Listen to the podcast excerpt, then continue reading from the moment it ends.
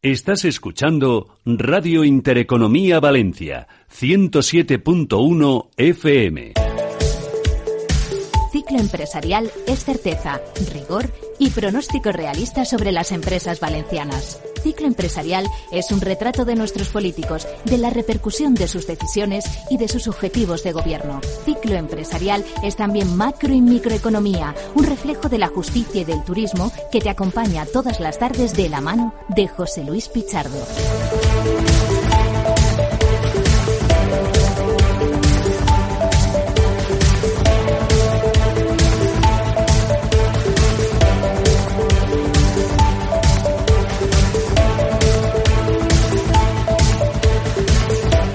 ¿Qué tal? ¿Cómo están? Muy buenas tardes. Eh, bienvenidos a Ciclo Empresarial en este programa vespertino que conseguimos hacer por primera vez en esta presente semana. Ya saben ustedes que habitualmente lo hacemos de lunes a jueves, pero bueno, como hemos tenido unos días un poquito complicados en una semana especialmente compleja, pues no ha sido posible poder realizar el programa hasta hoy. Pero como los jueves hablamos y tocamos la vertiente de turismo, no hemos querido desaprovechar esta oportunidad de, de turismo y también de cultura porque hoy venimos cargados y repletos de, contenidos.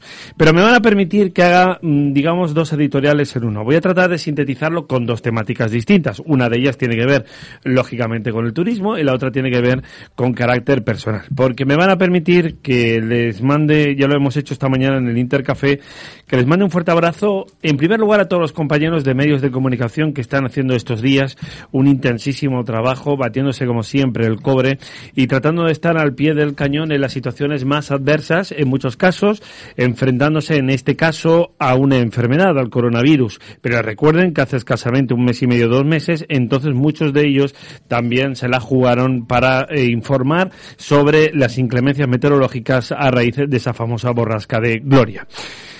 Eso por una parte, que evidentemente les mandamos un fuerte abrazo a todos, lo cual no quita, como ya comentamos en el programa hace unos días, que dejo aparte a aquellos que pretenden hacer de esto un circo, un espectáculo, un amarillismo y un sensacionalismo. Y ser, un servidor lleva más de 20 años en esta profesión y, por supuesto, como digo, en primer lugar, yo apoyo y refuerzo y mando un fuerte abrazo a todos mis compañeros de todos los medios de comunicación, porque si nosotros, aunque algunos se empeñan en callarnos la boca, muchos de ustedes no se enterarían ni por casualidad de lo que está pasando. Para que vean lo que son a veces las redes sociales, las fake news, los bulos, todo lo que corre, lo que es la información contrastada. Ante situaciones de crisis como la que estamos viviendo, nuestro papel periodístico mm, yo creo que adquiere una relevancia significativa. Sobre todo porque nosotros tenemos la obligación, para empezar deontológica, de corroborar la información que emitimos y que les transmitimos a todos ustedes y también a todos vosotros. Pero esto no quita, repito, que hay algunos medios, algunos pocos y algunos mm, compañeros que convierten esto en un espectáculo mediático. De hecho, la propia Federación de Asociaciones de Periodistas de España, la FAPE, emitió un comunicado hace algunos días para, mm, bueno, pedir un poco, por favor, eh, en este caso, de, digamos, sensibilidad para algunos compañeros que estaban transmitiendo en directo, que en otras ocasiones también por sus mismas ganas de contar la noticia, de meternos hasta dentro, esa mala costumbre que tenemos los periodistas, pues insisto que algunos tal vez pasen algún listón. Esto por una parte. Por otra parte, en lo que concierne a esta casa, aquí a Radio Intereconomía Valencia y también al diario Las Provincias. Ha sido una semana muy difícil. Llevamos siete días, se lo puedo asegurar, de una tensión manifiesta porque el coronavirus cayó directamente en el corazón de esta casa a raíz precisamente del primer contagio conocido que fue nuestro compañero y jefe de deportes Quique Mateo, que trajo y se convirtió en portador obviamente involuntario de este virus desde Italia, porque él fue a cubrir la información del partido de ida entre el Atalanta de Bérgamo y el Valencia Club de Fútbol. Con toda la ilusión del mundo, nuestro equipo de deportes fue a abordar una eh, eliminatoria de la Champions League en la competición a la cual volvíamos después de algún tiempo de ausencia y que, por ejemplo, para los italianos también significa su estreno en la máxima competición continental. Ya saben ustedes que al Valencia le fue muy mal ¿eh? en lo deportivo, perdimos 4 a 1, pero lo peor de todo fueron las consecuencias derivadas de este virus que obviamente nuestros queridos también, por otra parte, buenos amigos italianos, tema del cual vamos a hablar luego en vertiente turística largo y tendido, pues de manera involuntaria, pues también nos eh, cedieron, por decirlo de alguna forma, el dicho coronavirus. La cuestión, la todo lo que está pasando alrededor de esto y todos los efectos colaterales pasan. En primer lugar, Quique enfermó y a partir de aquí, pues como desgraciadamente se comportan todos los virus del mundo, que el coronavirus no es diferente en su comportamiento a otros virus, pues se fueron contagiando sucesivamente algunos compañeros más. Por eso, el próximo martes día 10, aparte de la desgracia de tener que jugar el partido a puerta cerrada, que esto es otra opción muy discutible, porque se podría, se podría perfectamente suspender el encuentro de vuelta entre el Valencia y la Atalanta en Mestalla y privar también a la afición valencianista de una noche mágica en el Coliseo y sobre todo de tratar de, eh, de empujar ¿no? con esa remontada, eso no va a ser posible. Quique no va a poder retransmitir ese partido, pero hoy también, por ejemplo, es el primer día que después de una semana podemos retomar la actualidad deportiva, porque esta tarde, un ratito después de que finalicemos a las 7, van ustedes a tener la oportunidad de volver a escuchar una retransmisión de un partido que, por cierto, también se va a jugar a puerta cerrada entre Valencia Basket y el Olimpia de Milán, en la Fonteta de San Luis. Ya saben ustedes que el Club Taroncha, bueno, pues ha mostrado su rechazo porque en principio no contaba con la presencia de eh, aficionados italianos para este encuentro correspondiente a la Euroliga.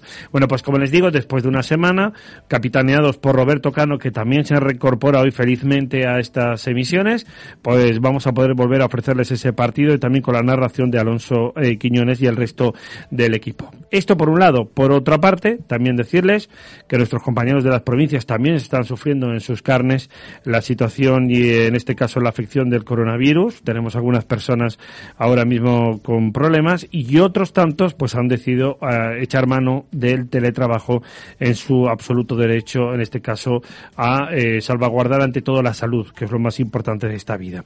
Pero muchos de nosotros seguimos aquí al pie del cañón y le quiero mandar un fuerte abrazo especialmente porque este editorial luego se lo voy a transmitir también aquí que a Juan Carlos Villena y especialmente a mi buen amigo técnico que es Juan Fran Barberá, con el cual iniciábamos esta aventura radiofónica en el año 2013, entonces con otra marca eh, comercial que bueno ha tenido yo creo que la simpatía pero también con su habitual carácter reivindicativo de grabar un vídeo para redes sociales que ha sido reflejado también por algunas cadenas incluso de televisión donde no acaba de entender ciertos comportamientos por ejemplo de las autoridades sanitarias en relación a qué hacer con unos pacientes porque unos permanecen ingresados como en su caso o el de Quique Mateo o el de Juan Carlos Villena y también de sus familiares y porque otros están por ejemplo en casa bueno pues estimado amigo Juan Fran que escucharás este podcast dentro de un ratito. Un fortísimo abrazo y que sigas luchando con esas mismas ganas y con esa ilusión y que pronto te tengamos aquí, no solo al frente de los controles técnicos de la programación habitual de esta casa, sino también de la programación deportiva y, como no, dirigiendo y presentando Beus de Festa.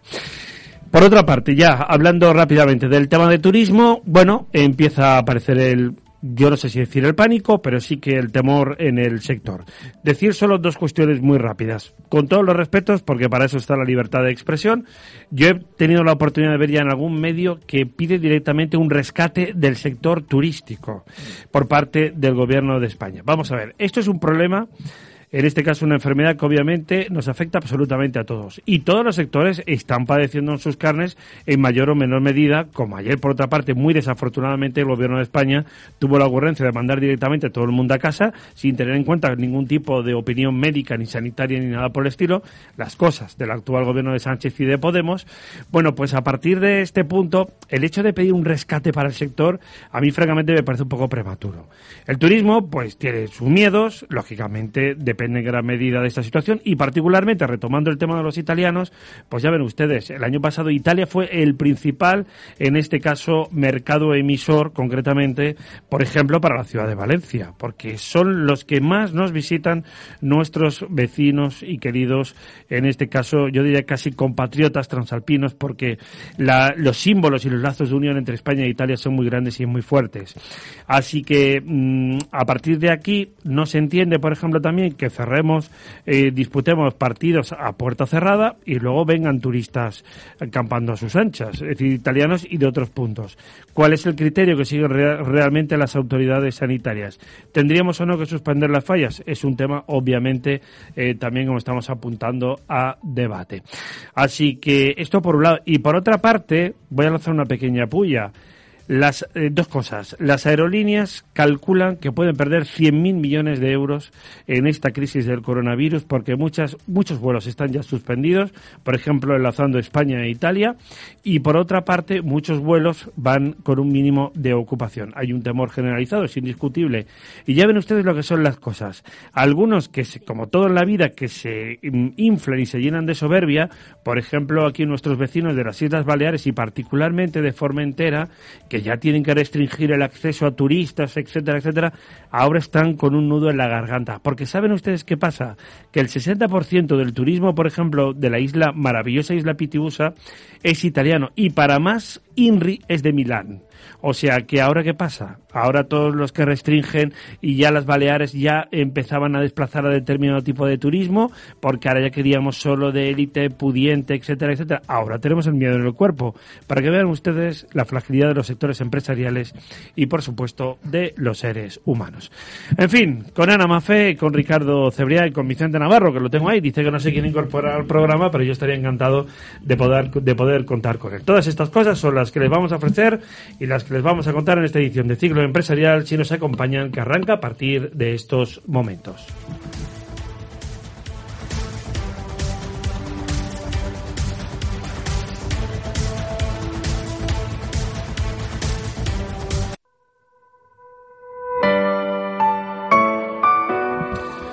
Muy bien, estrenamos también técnico, nuestro buen amigo Felipe, que el pobre se ha incorporado sobre la marcha, ¿eh? es lo que tiene en este tipo de, circunstancias. Eh, Ricardo, ¿qué tal, hombre? Buenas tardes. ¿Qué tal? Buenas tardes a todos. Bueno, eh, yo también he visto tu mensaje en redes sociales y mm, te, he contestado ya a través de las palabras, o sea, a través de, de texto y ahora te lo digo a través de palabras. Eres un ejemplo para todos, querido amigo de superación, de esfuerzo, de rigor, de profesionalidad, de empeño, de sacrificio, de valentía eh, y esa lucha que estás manteniendo junto a tu mujer, también combatiendo una enfermedad, pues eh, te honra como persona y por supuesto también como familia, sí, que solo puedo desearte lo mejor para ti y, y para ella, que seguro que vais a salir adelante. Pues muchas gracias. Quería, quería dedicarte muchas palabras, con permiso de, de Ana. Gracias. ¿Eh? Y gracias evidentemente por el esfuerzo que haces de estar hoy con nosotros, desafiando pues otro también, otro problema más de clave epidemiológico. Ana, ¿qué tal? Ana Mafe, buenas tardes. Pues nada, muy bien hallada aquí, eh, rodeada de amigos y mandando un fuerte abrazo a aquellas personas que, que no pueden estar aquí por motivos de salud. Bueno, ya has visto, ¿no? Eh, perdonadme que me haya extendido, pero teníamos muchas muchas cosas que, que contar. ¿eh? Porque toda esta grabación, este podcast, luego, se, lógicamente, se lo vamos a dedicar a nuestros compañeros y, por supuesto, a todas las personas que están padeciendo la enfermedad y que sigan los consejos sanitarios, pero por favor también que no se dejen llevar por la histeria, que hay distintos grados, distintos modelos, distintos cepas, distintos comportamientos, son enfermedades víricas, como Ana recordaba el otro día, que luego aprovecharé para recordarte otra vez, porque venimos cargados también de temas. Sigues con el periplo del libro del Santo Grial. Hoy también habéis estado junto a otra doctora en historia, también, bueno, pues desvelando una cosa que ya comentabais hace unos días. Vicente, me la apuntaré esto que no quieras colaborar en el programa, respecto de que la Gioconda, la famosa Gioconda de Leonardo da Vinci, se vistió con eh, sedas y con telas valencianas. Qué historias más bonitas, ¿eh? ahora que estamos siempre aquí al pie del, del cañón. Así que tenemos muchos temas por, por delante. Pero bueno, vamos a empezar en clave, por ejemplo, turística. Ricardo, después de esas, de esas palabras de afecto que me he tomado la libertad, querido amigo, de, de dedicarte. ¿eh? para ti y para, y para toda tu familia. Aparte de la amistad que nos une ya desde hace muchos años, incluso por sectores diferentes. Bueno, yo he estado siempre en comunicación, pero tú has ido variando un poquito. ¿Cómo veis este escenario en primer lugar turístico? Venga, vamos por partes. A ver, ¿qué creéis que puede pasar? Luego vamos dando más datos. ¿eh? como, como introducción, de todas maneras, yo quisiera decir que antes has comentado lo de esta tertulia de turismo o, y cultura, ¿no? Es que precisamente el turismo es parte de cultura. Si eh, el turismo es una cartera que debiera estar siempre en cultura si no tuviera una propia cartera. ¿De acuerdo? Eh, o sea, formará parte, nunca la cultura del turismo, pero sí del turismo de la cultura. Entonces, eh, a ver si estos señores aprenden un poquito y de vez en cuando trasladan este esta cartera a un, a un ministerio como el de Cultura. Y digan, y en cuanto al tema de la enfermedad, vamos a ver, la preocupación es existente, pero porque hay demasiada información. Eh, y, y, muchas veces me pregunto si estamos preparados para tanta información. Y sobre todo qué parte de la información no sabemos. Eh, porque, porque unos países toman unas medidas y en otros países no toman ninguna medida porque de otros países no se conocen absolutamente ninguna medida. Los mediterráneos somos muy dados, los latinos, a todo engrandecerlo un poco. Eh, los médicos, los especialistas, los que vemos, nos están comentando por otras partes que tranquilidad, que es una especie de gripe, que sí, que el contagio es súper rápido y que ataca eh, muy malamente a la gente que tiene pues una, una enfermedad crítica y que es muy mayor. Eso no quiere decir que no pueda contagiar niños, porque hoy se da la noticia que había contagiado a tres, niños y parecía que se caía el mundo. Eh, bueno, que no deja de ser una especie de gripe, ¿no? Y que los médicos están curándolo con los fármacos que tienen actualmente que aparecerá antes o después. Pero la verdad es que ya se está vendiendo antes. Ya es que se hacen programas, eh, ya creo que esta noche eh, estrenaban unos especialistas sobre el coronavirus en una cadena nacional. En Antena eh, efectivamente. Y realmente está afectando. Y está afectando en cuanto a anulación de reservas, porque ya te comenté el programa pasado, que como me muevo con hoteles, pues yo pregunto y pregunto. Osbeck, de hecho, ha emitido un comunicado esta semana, por ejemplo, la patronal hotelera valenciana, advirtiendo ya de, en este caso, de las cancelaciones de reservas y del descenso ya importante. Por ejemplo, Norwegian, la compañía, como sabéis, aérea, ha emitido un comunicado diciendo que mm, anula todas las previsiones que tenía de crecimiento para 2020. Ya, no se, ya no se atreve a hacer un diagnóstico. Ya, pero de ahí a ya estar pensando en cómo vamos a ayudar a las empresas turísticas, bueno, vamos a ver qué pasa, ¿no? A mí, a mí, es que me ha sorprendido un poco. porque, eh, eh, que al final todos estamos preocupados. Noticias sí que hay. Noticias, por ejemplo, eh, la orden de, del gobierno de Francia de que sus escolares no salgan a España de excursiones de fin de curso. Eso sí que ha sido real y ya lo hemos recibido las empresas. Y cancelaciones. Bueno, pues bien, pues, pues vale. Pero eso quiere decir que nuestros escolares, por ejemplo, no salgan a hacer las excursiones de fin de curso. Pues no. O como alguno está diciendo, bueno, habrá que cancelar las fallas. Pero, pero ¿qué, qué estamos hablando? ¿Pero qué ocurre algo que no sepamos o suficientemente gordo? ¿Se cae la gente por las calles? No. ¿Se están tomando medidas? Sí. Es que nos hemos vuelto locos. Es que nos hemos quedado con todas las mascarillas. Es que hemos vaciado los supermercados de leche y de agua. Es que esto está ocurriendo, ¿no? Y es que yo ya siempre lo he dicho que si en este país tuviéramos algún tipo de esto, nos linchábamos unos a otros. Así que de momento tranquilidad, oír, eh, aprender y luego tomar medidas, pero las medidas normales, las que nos han dicho, pues evitar pues besos, eh, evitar eh, pues toser encima de las personas, el que si alguien se encuentra mal, pues antes verlo. Eh, mi hija hace unos días, pues se encontraba mal y ya estaba con el pánico que te entra, que si es lo que es. y yo le estaba haciendo pruebas, le estaba diciendo, fiebre no tienes, así que fuera. ¿Y qué presión tienes aquí? Bueno, estás en examen, será ansiedad, tal. Pues efectivamente no ha pasado nada, ¿no? Así que tranquilidad en las casas, un mensaje de tranquilidad y bueno, y, y simplemente con, con las precauciones que tenemos que tener, ¿no? Ana, venga, mucho para contar. ¿Por dónde quieres empezar? Nada, estoy totalmente de acuerdo con lo que ha dicho él. Yo ya directamente suscribo sus palabras. Eso para empezar. Y añado que, por ejemplo, eh, en otras cadenas, este fin de semana, el domingo, se dio bolilla al tema del coronavirus. Eh, nuestro amigo Iker eh, de Cuarto Milenio, una vez más, volvió a tocar el tema eh, había una parte tranquilizadora y otra parte menos tranquilizadora y la parte menos tranquilizadora simplemente la explicaron. Y es que como es un virus nuevo, pues no hay estudios académicos que avalen cómo eh, funciona ese virus. Y entonces de lo que nos tenemos que fiar es de lo que hacen los chinos. Por otra parte, eh, en, ese mismo contexto, que era, que era lo que decían los de geopolítica, que menos mal que los chinos se lo han tomado en serio, y han, eh, o sea, minimizado, han, sí, han minimizado los efectos porque, claro, el volumen de población de ciudades que tienen los chinos comparados con nosotros son mm, megalópolis. Entonces, si estamos hablando, por ejemplo, de una ciudad pequeña y, y, una ciudad pequeña son 11 millones de habitantes, pues es como si nos juntáramos todos los de la comunidad valenciana, Alicante, Toches Pobles, Castelló, Toches Pobles, eh, Valencia, Toches Pobles, nos multiplicáramos por dos y estuviéramos compartiendo la misma urbe. Claro, ¿cómo no vas a tomar medidas de contención ante ese volumen de gente que se mueve en tu país? Entonces, eh, paralelamente, fíjate, había ahí una contraprogramación de coronavirus y el objetivo eh, estaba hablando también de coronavirus. Y entonces habían llamado Sí, un sí, sí, responsable. es verdad que se hicieron un programa especial. Bueno, la verdad es que todo el fin de semana se ha estado, Y- y se ha estado abarcando en Y este responsable tema. precisamente lo que dijo es, hombre, yo lo que recomiendo es que los escolares españoles no vayan a la Toscana.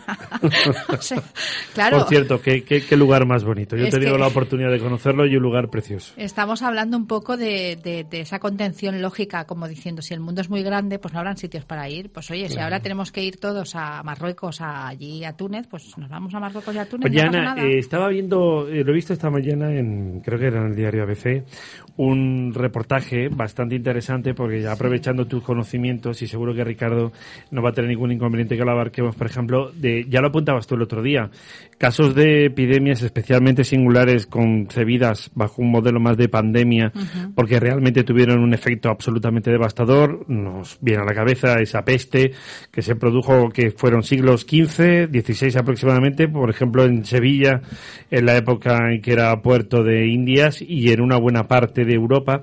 Y luego lo que decía respecto al tema de ABC viene por los, un poco por el efecto devastador de la denominada gripe española, que según hemos conocido ahí, se denominó así porque España fue la primera que informó sobre la enfermedad porque era de los pocos países que no estaba en guerra. Entonces a partir de ahí nos cargaron el mochuelo y la leyenda negra. Es así, creo que tuvo también un efecto de unas consecuencias muy importantes en todo el mundo, por recordar históricamente ese tipo de, de pandemias y ver que no es ni la primera ni la última vez que nos enfrentamos a esto. Luego hemos tenido epidemias también de otras enfermedades de virulencia como la viruela, eh, tuberculosis, etcétera. Es decir, que, que la lucha contra los virus es tan antigua como, como el ser humano. Sí, sí, además forma parte de lo que sería el ecosistema humano. Nosotros antropizamos absolutamente todo. Y cuando digo que lo antropizamos todo es que antropizamos hasta las propias enfermedades. ¿Por qué? Porque una vez eh, las bacterias son más fáciles un poco de identificar, ¿no? Porque son menos mutables, pero los virus eh, una vez pasan de un cuerpo a otro eh, se retroalimentan de lo que encuentran. Entonces, como cada persona tiene nunca mejor dicho, un, eh, una genética muy particular y muy específica, pues claro, ahí está el problema, que atacar virus que continuamente están mutando específicamente según las personas, pues es complicadísimo. Pero yo te digo que históricamente, yo por ejemplo, eh, recuerdo ahora, que viene un poco a colación si sacamos luego otro tema, eh, la conquista, entre comillas, de, eh, de, de, de las Américas. Sí, que ahí también hubo una leyenda bastante importante y parece ser que los españoles también llevaron determinados virus o algo y se contagiaron en este caso O sea- los indígenas y el choque de culturas propició también una extinción importante. No fue a lo mejor eh, un genocidio de tanta escala, ¿no? Como a lo mejor se apunta. Porque tal Eh, como tal, siempre nos colocan la, la leyenda negra, el San Benito, pues sí es interesante recordar estos episodios históricos que también Sí, dominas. eh, Eso es cierto. Desde el punto de vista práctico, cuando, los cuando un grupo humano viaja a otro sitio, lleva consigo detrás su carga. Y dentro de esa carga no solamente están los usos y las costumbres, sino también las enfermedades a las cuales está totalmente inmunizado, prácticamente inmunizado. Pero no quiere decir que la población de origen a donde acude tenga esas mismas defensas. La receptora, claro. Entonces, en este, en este momento, entre comillas, eh, China, al hacer ese ejercicio tan exagerado de contención, lo que estaba ah, dando era tiempo al resto de, de las naciones para que se supiera exactamente, dentro de, de- de unos parámetros coherentes, de qué estábamos hablando. Entonces, lo han explicado y es efectivamente un virus que se contagia, un virus que de- dentro de las personas a cada uno le actúa de una manera, pero que es un virus que con mm, medidas de, de- de, bueno pues de higiene en las manos y con Las esa, es- normales, es- y sí. con esa contención pues como muy bien ha dicho el amigo Ricardo pues hay que ser coherentes y Claro. conscientes Y ahora permíteme, esos episodios históricos, venga, con, Sí. con tu permiso, Ricardo, por Sí, ejemplo, la llamada bien o no, conquista de América por una parte, la peste que asola Europa fundamentalmente en torno al siglo XV, y lo digo obviamente a ojo porque tú eres la experta, y también la famosa gripe española, por recordar algunos episodios de grandes, de grandes epidemias mundiales. Em, yo la que sé que me tocó familiarmente fue el cólera, de hacia 1850 y pico, creo. Lo sé por mi bisabuela. Mi bisabuela fue de las mujeres que pasó el cólera. Y, y bueno, pues fue un desastre porque efectivamente, como no se tenían medios en la época, pues eh, por falta de higiene, por desconocimiento, por contagio, pues murió muchísima gente. Pero es que claro, ¿sabes lo que pasa? Que estos, lo que yo te, lo que yo, yo quiero expresar un poco, Pichardo, es que estos casos que pasaban por desconocimiento, ahora no pueden pasar por desconocimiento, porque ahora hay conocimiento. Porque ahora tenemos esos recursos. Entonces, la ventaja que tenemos ahora es simplemente, fíjate, simplemente que lo que la gente tiene que hacer es digerir qué es lo que va a hacer, con quién lo va a hacer y dónde lo va a hacer. Y poner medidas lógicas de eh, higienismo. Pues yo me lavo las manos, no tequeteo las cosas y, y estornudo pues en el codo.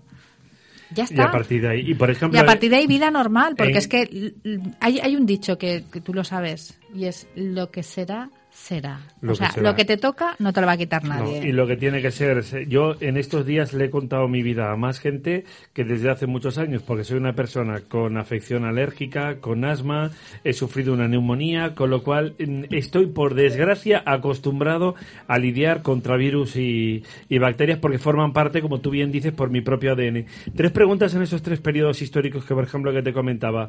En la llegada de los españoles a América propicia un tipo, algún tipo de epidemias concretas Sí. en ese choque que estamos hablando de cultura y eso genera o diezma de una manera importante en aquel momento a la población indígena Eh, sin que nadie levantara una espada ni nada por el estilo. Hay una mortandad terrible por, por eh, constipado, por rubeola y por sarampión. Una mortandad muy grande. Es- son la- los, los, los tres ejes de, de, de- sí, la- las tres enfermedades más importantes. En aquella, en aquella época, en aquel momento. Sí. Y, por ejemplo, eh, con todos los procesos de mutación y desarrollo de las enfermedades a nivel de la historia, los historiadores tenéis con, mm, eh, habéis podido estudiar un poco, digamos, la evolución de determinadas enfermedades que llevan con nosotros muchísimos siglos. Es decir, han variado muchos en su comportamiento o en según, o, o habéis podido comprobar, no lo sé, esto porque puede ser probablemente más eh, pregunta para genetistas y para científicos, ¿no? Pero desde el punto de vista histórico han tenido un comportamiento similar. Por ejemplo, has dicho sarampión, rubeola y constipado, lo que diezmó la población indígena con la llegada de los españoles a América. Luego está, por ejemplo, como decía otro episodio, por ejemplo, tan importante que es la peste, concretamente en el, Europa. El cólera, el cólera, pues lo expliqué el otro día, el cólera llega a través de eh, la pulga de las ratas y entonces llega a través sobre todo de puertos. Puertos que se dedican a traer grano y a intercambio de mercancías. Entonces, uno de los puertos más importantes que estaba al, al- a oriente de- del, del Mediterráneo era el puerto de Constantinopla, que fue el que suf- el quien sufrió la peste bubónica horrorosa. A lo bestia. Sí, sí, porque además eh, piensa que estamos hablando del siglo eh, XIV, XV aproximadamente. Mm, Puede ser incluso, hubieran brotes antes, pero, pero claro, es que el higienismo, que es lo que nos ayuda a mantenernos vivos, nos llega hasta el siglo XIX bien entrado. Claro. Entonces, imagínate tú si eh, hemos Es el estado que durante siglos. Y el que cambia Sí, los roles. Exacto, si hemos estado, la especie humana durante siglos a expensas de morir eh, de grandes pandemias. Pero como siempre, ya te digo, el cuerpo humano se recupera, se... Y, por ejemplo, en este caso, el siglo XV es también un siglo importante para la propia ciudad de Valencia, que tiene en aquel momento también uno de los puertos más influyentes del Mediterráneo, como por fortuna continúa siendo. Esta mañana, sin ir más lejos, hemos hablado de, de ello. ¿Y qué pasa con la gripe española, que se produce ahí a finales del 19, más o menos principios del 20, Ana? Pues una vez más es ese tipo de pandemias que aparece y que no se sabe bien su origen, que como tú has comentado, pues eh, nosotros en ese momento somos quienes da, bueno, quienes presentan casos y demás, pero para mí eh, lo más alucinante es saber que, que fue lo que te comentaba el otro día, que cómo es posible que haya gente que se dedique a ir a Siberia a recuperar cadáveres Sí, es verdad que lo comentaste el otro día. a sí. recuperar cadáveres para extraer el virus. Eso a mí es lo que más me, me, me deja un poco, eh, no sé. De digo, fallecidos durante la gripe española, en esa época del, del 19-20. es que hubieron muchísimos. En Rusia se, he- se contaban por miles. Pues o yo, sea, yo he llegado a ver una barbaridad de diezma, de población diezmada, pero bueno, mm, había parecido ver 50 millones, pero me parece un poco exagerado, con lo cual no sé si será si será cierto, pero lo que está claro es que, desde luego, estamos hablando de, de unas cifras ciertamente eh, impactantes. A ver si tienes ese dato. Sí, sí, entre, 40, entre 40 y 50, millones. me, parecía, Ricardo, tan sumamente escandalosa la cifra que digo, no puede ser posible, pero... Pero aparte es que el ser humano es, es, el, es el único que parece que, que está loco por, por extinguirse, ¿no? Porque siempre buscamos nuevas formas de matar, nuevas formas de, de, crear nuevos virus de laboratorio, como desenterrar algunos conocidos para tenerlo como arma, no es para conocerlos ni estudiarlos, sino para, para tenerlo como arma contra, contra el otro, ¿no? Entonces, somos una especie de verdad que parece que estemos locos por extinguirnos. La naturaleza no nos deja, afortunadamente. Bueno, eh, vamos tocando más piezas históricas, luego comentaremos algunos temas más, insisto, porque Ana no para. Ana y su equipo, eh, Vicente Navarro, José Cuñat, están todos, vamos, y aquí están todos, por cierto, mira al pie del cañón, ¿eh? luchando y peleando contra el coronavirus y todo lo que faça falta. Ricardo, retomando el tema también ahora, bueno, Yana, retomando el tema de, la actualidad turística, a ver, insistimos, recordemos varios escenarios. Las compañías aéreas han empezado a cancelar vuelos, particularmente entre España e Italia o también otros lugares de destino. Israel no se ha declarado país no grato en lo que tiene que ver con el coronavirus. O sea, ahora mismo tenemos restringida la entrada de los españoles a, a Tierra Santa.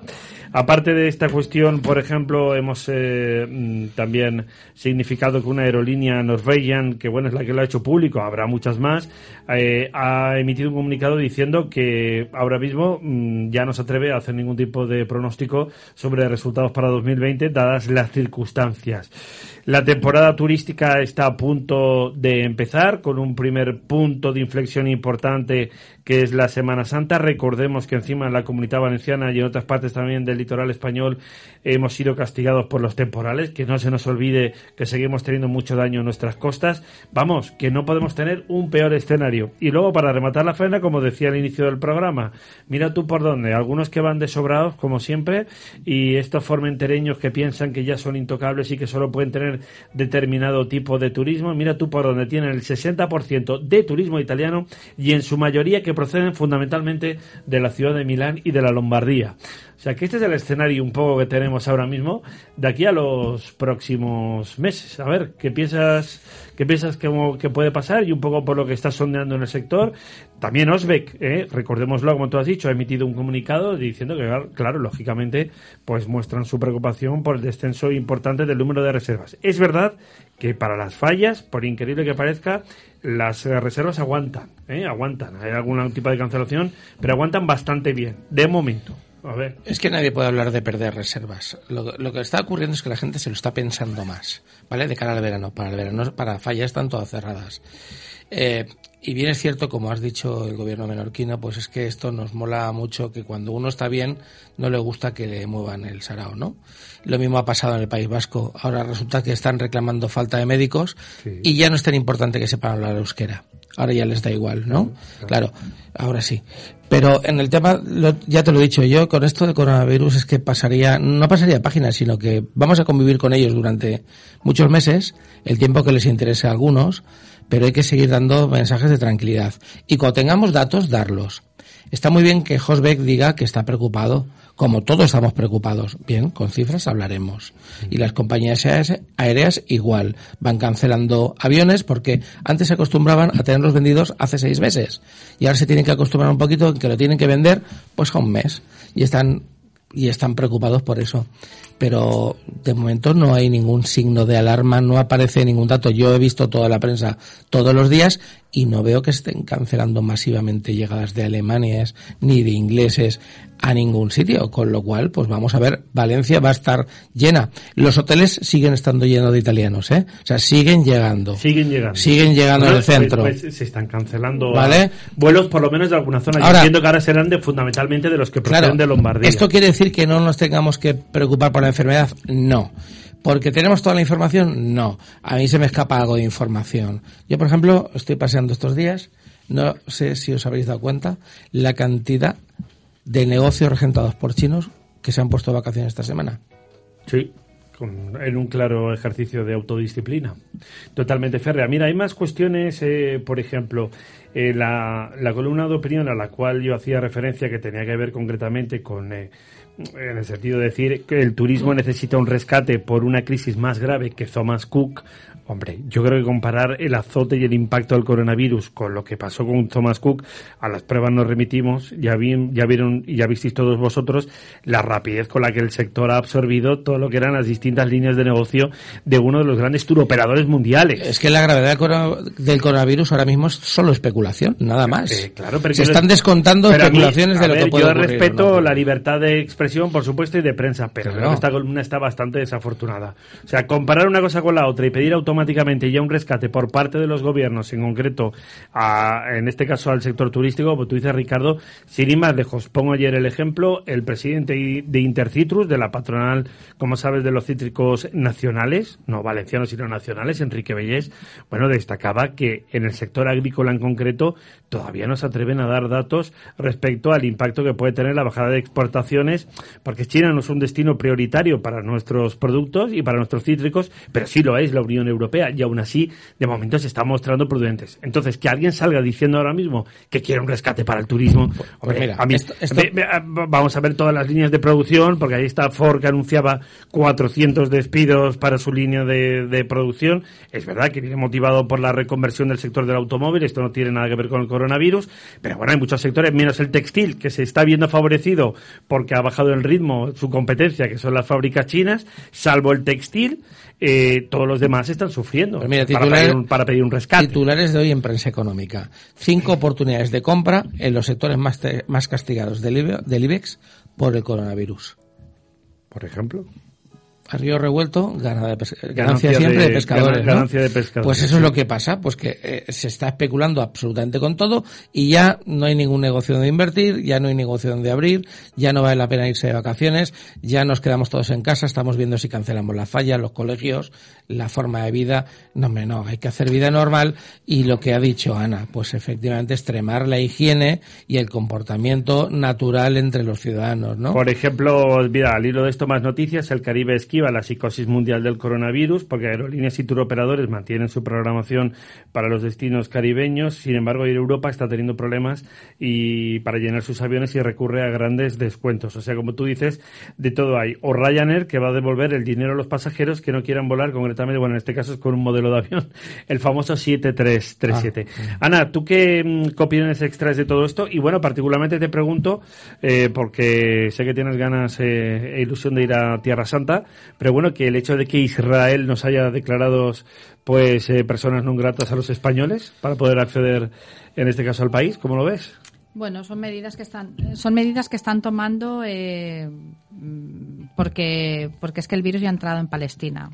Entonces yo esta mañana en, me venía una noticia directamente de lo que sería eh, Jerusalén, de, del patriarcado de Jerusalén, y, bueno, están preocupados porque eh, la diferencia, que como bien hemos estado comentando siempre, es tú qué tipo de sanidad tienes como país, eh, a cuánta gente puedes atender y qué tipo de farmacopea puede acceder eh, tu ciudadano en tu país. Entonces, si estamos hablando de países que están muchísimo menos desarrollados en este aspecto y estamos hablando de países que ya de por sí pues por sus situaciones eh, geopolíticas. Tienen los eh, hospitales petados de gente con, con, problemas serios, pues de, yo qué sé, pues de, de, pues problemas serios de, de, enfermedades más los destrozos de las amputaciones y demás desastres que hay allí cada dos por tres, porque estamos hablando de países que desgraciadamente viven guerras civiles encubiertas. Pues entonces eh, no se puede comparar eh, esa alerta pues con lo que sucede aquí en España. Dicho esto, es lógico y normal que un país que se ve mermado de por sí eh, en lo sanitario, como es Palestina y en este caso Israel, lo siento, está compartiendo el mismo espacio físico, pues eh, quiera de alguna manera contener esta marea de personas hasta que sepa exactamente cómo lo puede hacer. Y son medidas que yo supongo que las toman en base a la poca eficiencia médica que pueden ofrecer a todo a toda su con su o sea a todos a todos sus ciudadanos. Yo solamente quiero poneros un ejemplo vale Cuando a mí alguien me dice, eh, qué mal estoy, no sé qué, tal, y está en el hospital y tal, yo le digo, muy bien, qué mal te han atendido y qué mal de todo, ¿verdad? Sí. Digo, pues ahora vete a Nigeria con la misma patología y métete en un hospital.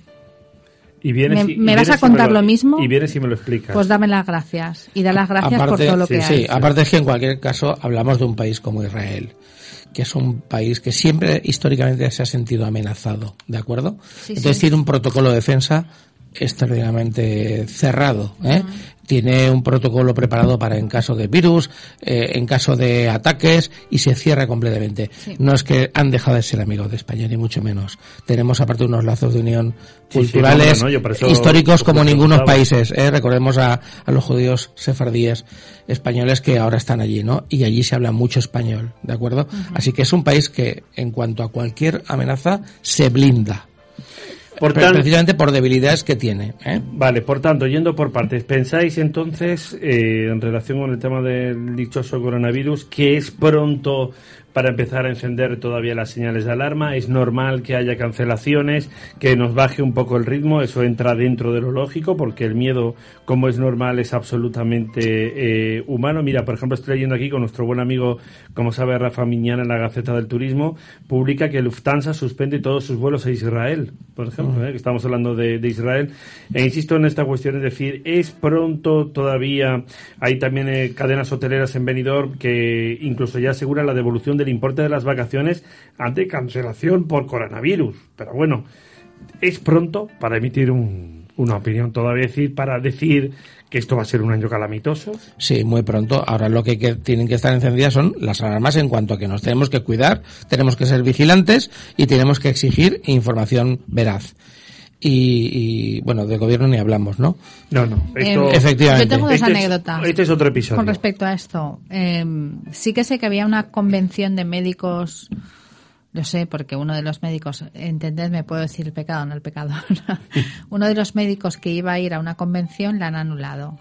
¿Por qué? Pues porque no quieren que los médicos, que justamente eh, son neumólogos Sí, los de, que de hecho, se, los que se están van a- recomendando que no acudan los que los se van a juntar, sanitarios. sí, que sea todo por Skype y quitan amigos. Y luego tengo eh, la última, que la última noticia del Patriarcado Latino de, de Jerusalén, que hace tres horas han puesto que el Ministerio de Salud palestino emitió un decreto por el que se establece el cierre de escuelas, mezquitas e iglesias durante 14 días, O sea con el que- fin de reducir lo más posible el contagio del coronavirus. Entonces, eh, cuentan que lamentablemente este peligro ya está entre nosotros y con ese sentido de responsabilidad debemos de colaborar con las autoridades, con los responsables de la salud pública. Claro, esto ocurre en Palestina. Os he dicho que mm, yo que he viajado muchísimo por el mundo, pues a veces he estado en sitios y he pensado, Dios mío, que no tenga que pisar un hospital, que de aquí no salgo. Entonces, es lógico y normal que eh, se ¿Veis, busque. ¿Veis por otra parte, mira, que es una pregunta inevitable el hilo de esto y, y os pido brevedad, que el gobierno está actuando de manera correcta o tendríamos que reforzar el cierre de colegios y otro tipo de lugares públicos, eh, cancelación de eventos, no solo en jugar un partido, por ejemplo, de fútbol a puerta cerrada, sino suspenderlo directamente? Mm, ¿Pensáis que habría que ser un poco más estrictos con las medidas al estilo chino, por sin ir más lejos? ¿O estamos actuando de momento de manera razonable, prudente y adecuada? Yo creo que incluso la calidad de nuestra medicina y de los hospitales es superior a cualquier China. Y el ratio también de médicos por número de pacientes también es sensiblemente muy bajo el español respecto al chino. Yo creo que no es necesario tomar esas medidas. Los partidos de fútbol del Valencia o de la Fonteta se podían haber jugado a puerta abierta sin haber permitido la entrada de turistas italianos. Se podría haber jugado porque la misma contagio que puedes coger en un estadio que está abierto lo puedes coger por la calle en una mascleta.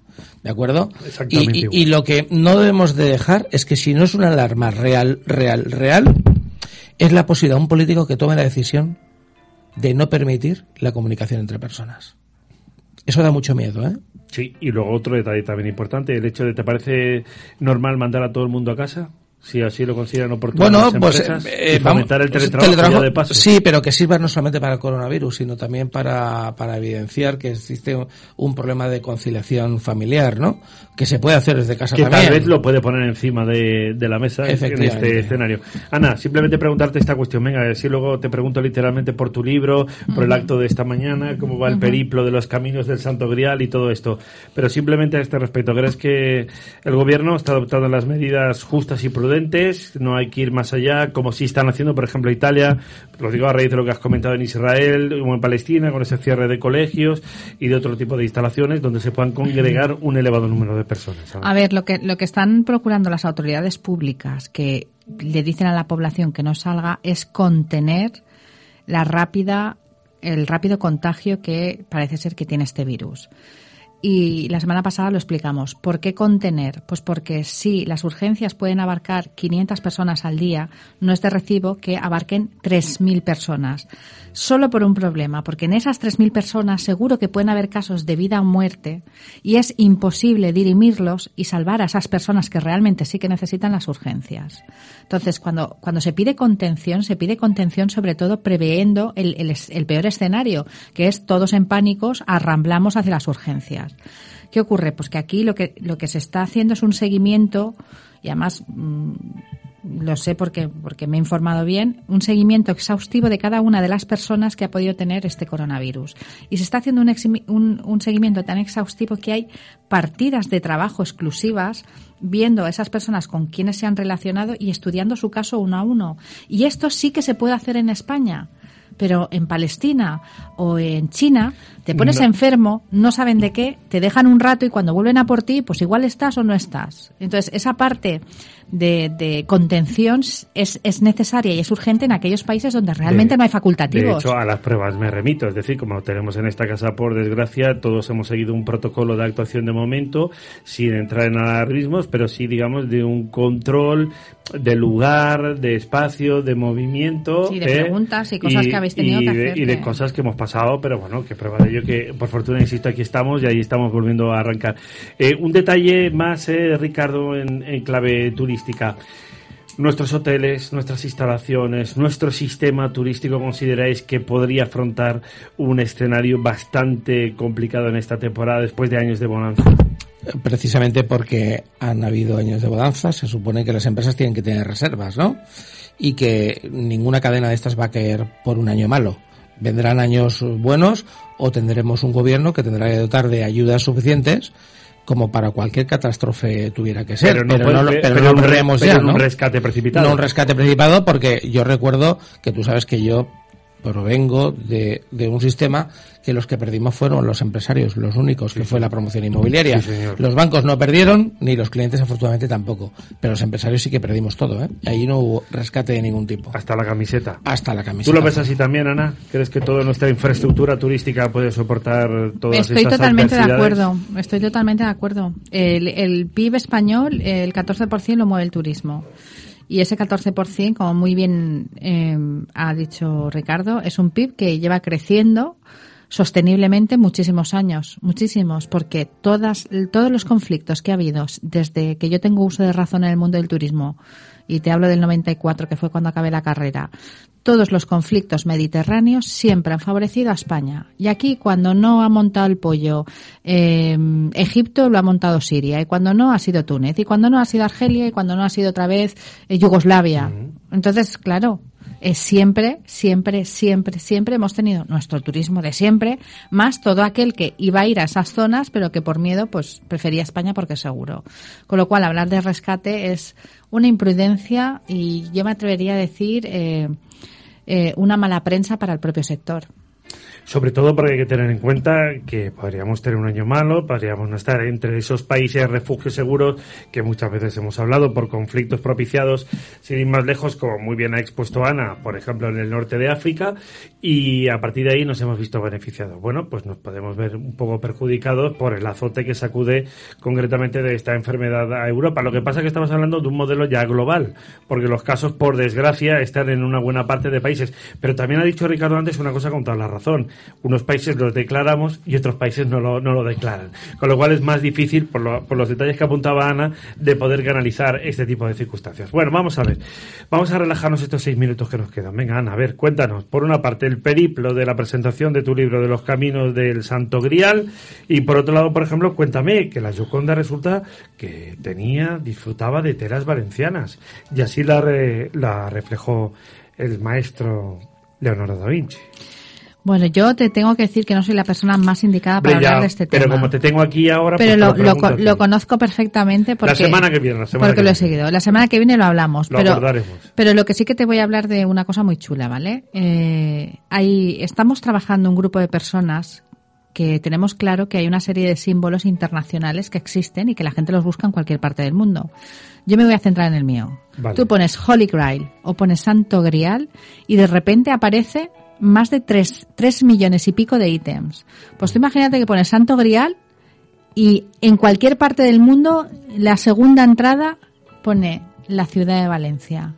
¿No es flipante? Hombre, claro, Sí, sí, sobre sí, todo yo- por el efecto yo no sé quién no de atracción. Yo no sé quién no lo ve. O sea, Yo es, no es- sé es quién no una publicidad que eso costaría millones. Y lo digo en serio, costaría millones. Millones. No se que en cualquier parte del mundo las- el segundo, el primer ítem del Holy Grail ponga Valencia, eso es impagable. Bueno, pues ese es mi trabajo desde hace seis años.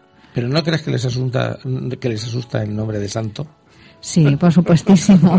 Yo creo que es eso, ¿no? Porque yo va, yo el otro día pude observar y le envié una publicación a Ana, precisamente que National Geographic estuviera haciendo un reportaje en Valencia sobre el Santo Grial en la Catedral de Valencia. Dije, lo de National Geographic aquí, o sea, si están esta gente se va a ver en todo el mundo. Bueno, Eh, pero pero veo que, que, por ejemplo, el otro día estuve en, en Creaturisme y veía que ponía la ruta del Grial. Y digo, y le pregunté, oye, ¿este es otro o es el mismo? Y precisamente me decía ella, ¿no? Es que igual les asusta el nombre de utilizar la palabra santo. ¿Sabes lo que pasa? Que, eh, a ver, eh, desde, yo- te- así a calzón descubierto, no entiendo como si tú tienes un nombre que reconoce el mundo a nivel internacional, que es Holy Grail, que la Universidad de Zaragoza presentó el producto turístico en 2015 en Fitur, Ruta del Santo Grial, no entiendo qué haces cambiándole el nombre, anulando a la Asociación Cultural del Camino del Santo Grial y haciendo pensar a todo el mundo que esto es idea tuya. O sea, esto va dirigido a una persona que cada vez es menos persona, pobreta. Bueno, yo sé a quién te refieres, pero ahí Entonces, lo, pobreta. ahí lo O sea, pobreta. Pero no, bueno, no- di- no me sale decir otra cosa, pobreta, Di- ilusa. Bueno, dicho esto, luego le puedes enviar el podcast, por supuesto, sin ningún problema. Que para eso está el enlace y para eso Felipe coge y automáticamente lo tendrá preparado en unos minutos. Dicho lo cual, Ana, a ver, eh, presentaste el libro la semana pasada en la FNAC, literalmente Mm. Bueno, le eh, salía la gente por la puerta. Hace Escucha, ya dos semanas, ¿no? no, Hace- quedan libros. Me están diciendo que no quedan libros en la EFNAC y en algunos sitios. De hecho, hay gente que me llama y me dice, he ido a comprarlo y no me queda. Tú lo tienes, Ricardo, ¿no? Yo lo tengo y lo he comprado porque me negué a que me lo regalaran. Ay, qué Ah, bonito. bien, muy bien. Yo y una amiga mía, Pilar, que ahora está en Canarias, pero nos iba a escuchar por streaming y demás. Y de aquí les saludo porque me había- le había dicho que iba a venir Ana también. Y ella muy- es muy entusiasta de, del Santo Grial. Pues tengo esa, sí, entonces la editorial está haciendo la segunda y la tercera edición ya a la vez.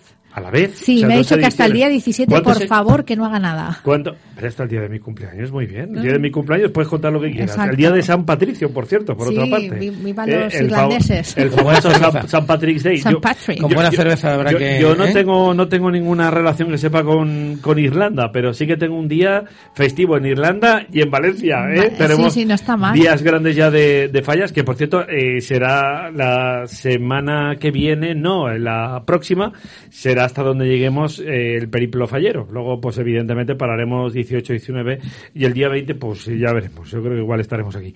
Y luego continuaremos la otra semana. Vale, y oye, adelantanos algo simplemente de lo de la Yoconda. Venga, danos Pues- una pincelada rápida. Pues nada, que se trata de posicionar precisamente a Valencia dentro de uno de los iconos más importantes de todo el mundo. La Gioconda recibe 20.000 personas al día que la visitan. Vale, pues, ¿qué es lo que estamos pretendiendo en este caso, apoyando yo desde, desde atrás? Pues que efectivamente, que la gente ponga Gioconda en el Google y salga Seda de Valencia. Bueno. Seda de Y Valencia. esos estudios están realizados por la doctora, ¿cómo se llama? Esto está, está realizado por la escritora laureadísima Dolores. Eh, Dolores García Ruiz. Exacto, Dolores García Ruiz, perdón, ha sido un lapsus. Eh, Dolores García Ruiz, que además ha, ganado premios eh, como investigadora y demás, y están avaladísimos por la doctora María Gómez, que es la mayor especialista en color a nivel mundial. Entonces, eh, es muy interesante porque cuando las personas investigamos, y yo hablo en calidad de doctora, y tocas diferentes palos, pues te tienes que rodear de gente que de alguna manera avala esas intuiciones que tú estás constatando a través de la documentación.